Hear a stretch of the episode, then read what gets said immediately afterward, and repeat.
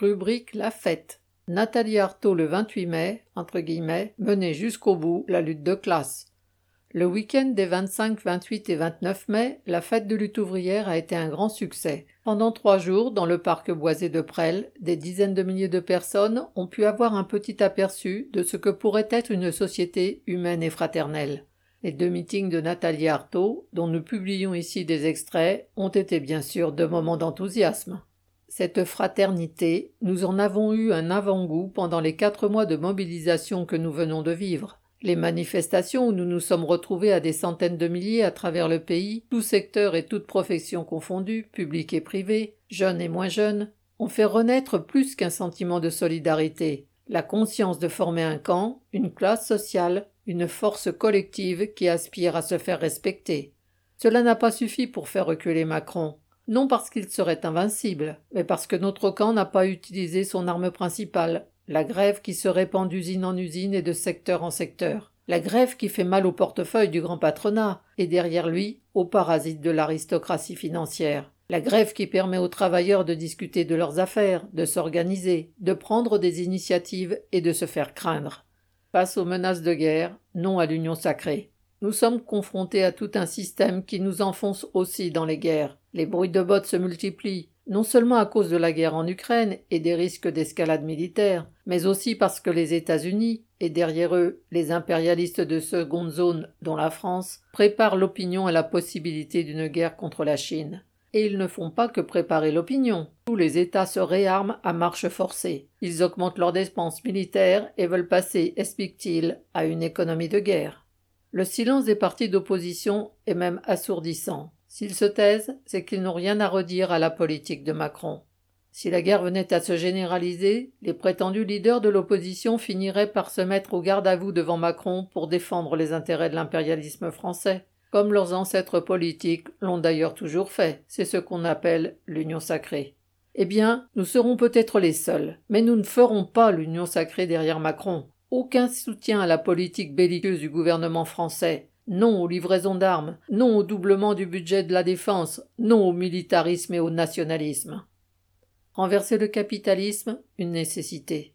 Le renversement du capitalisme est une nécessité pour assurer un avenir à la planète et à l'humanité tout entière. 34 millions de personnes ont été déplacées suite aux catastrophes climatiques. Combien d'autres demain?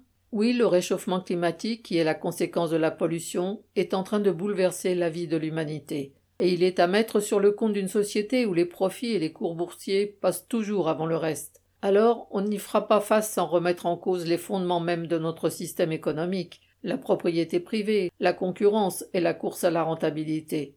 Tous les gouvernements parlent maintenant d'industrie décarbonée ou d'industrie verte. Mais attention, ils ne forcent pas les industriels à moins polluer, ils les incitent en les arrosant de milliards.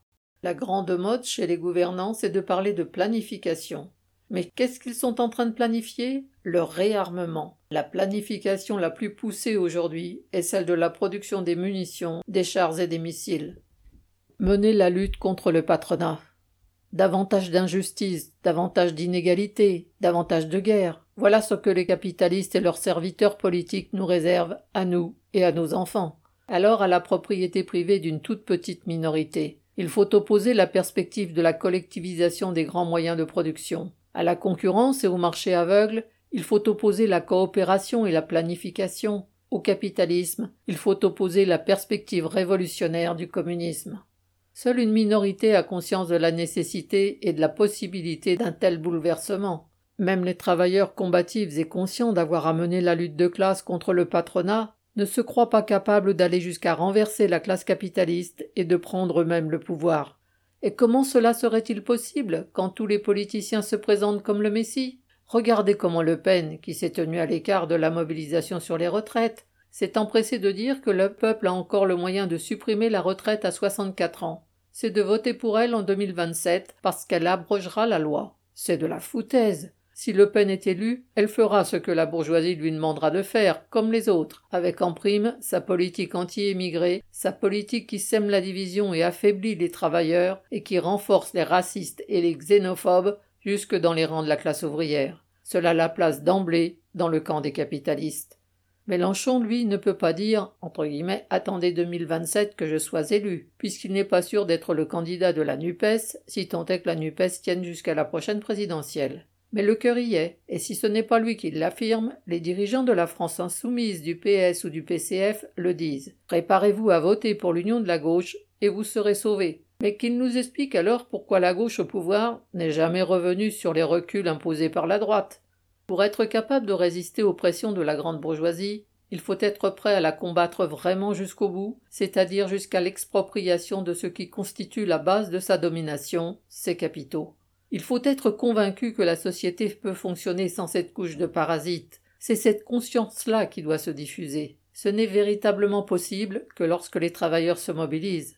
Quand la mobilisation est dirigée démocratiquement par les travailleurs eux-mêmes, ils découvrent non seulement leur capacité à agir, mais surtout à prendre des initiatives et à s'organiser pour les réaliser. C'est dans ces moments-là aussi qu'ils peuvent réfléchir en dehors des sentiers tracés par la bourgeoisie, évoluer et se transformer. C'est en se mettant en action que les travailleurs peuvent réaliser qu'ils représentent une force politique. Oui, c'est dans ces moments-là que les travailleurs peuvent massivement s'emparer des idées révolutionnaires. Et c'est pour ces moments-là qu'il est indispensable de se battre aujourd'hui pour faire exister un parti communiste révolutionnaire. Un parti communiste révolutionnaire capable de s'armer de tout le capital politique que les dirigeants révolutionnaires qu'étaient Marx, Lénine, Rosa Luxembourg, Trotsky ont tiré de la longue et riche histoire du mouvement ouvrier.